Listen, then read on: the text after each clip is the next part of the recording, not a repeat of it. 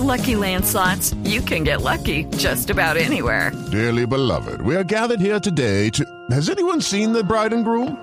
Sorry, sorry, we're here. We were getting lucky in the limo and we lost track of time. No, Lucky Land Casino, with cash prizes that add up quicker than a guest registry. In that case, I pronounce you lucky. Play for free at LuckyLandSlots.com. Daily bonuses are waiting. No purchase necessary. Void where prohibited by law. 18 plus. Terms and conditions apply. See website for details.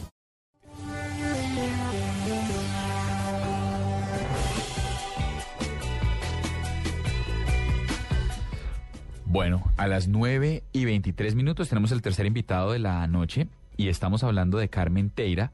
Ella es una viajera, es periodista, es blogger, en, en general lo que es es una generadora de contenido para la red, pero tiene un sitio que se llama trajinandoporelmundo.com, hace parte de una cosa que se llama arroba travel inspires en Twitter y es coeditora de arroba diario viajero.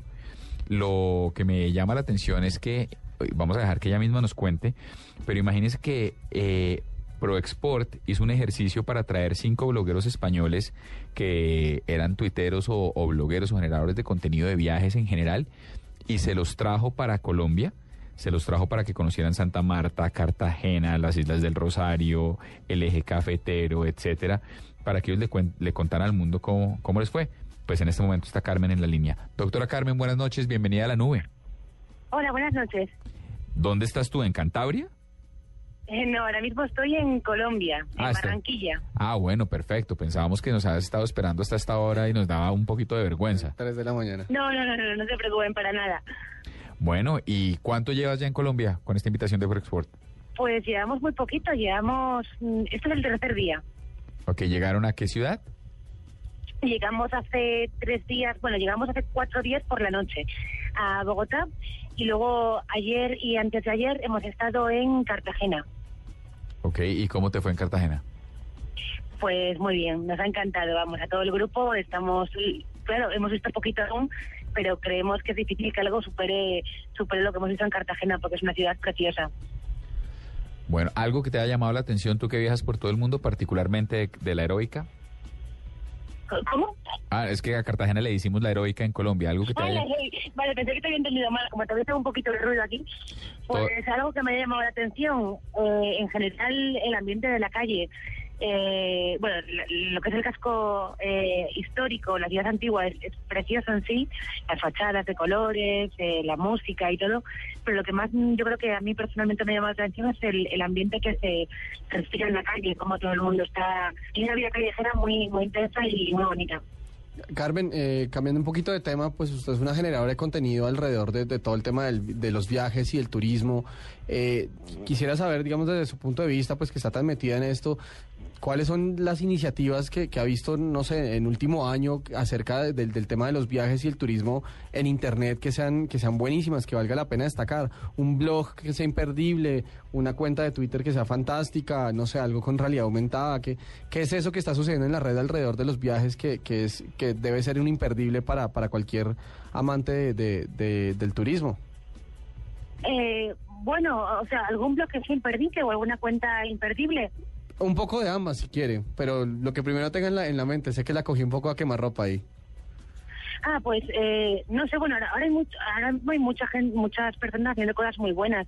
Eh, bueno, el panorama, por ejemplo, colombiano concretamente, yo lo conozco poco, eh, pero por ejemplo en España, que es de donde soy, eh, ahora hay gente con de muchísimo talento, tanto a nivel de, de fotografía como de blogs de viajes.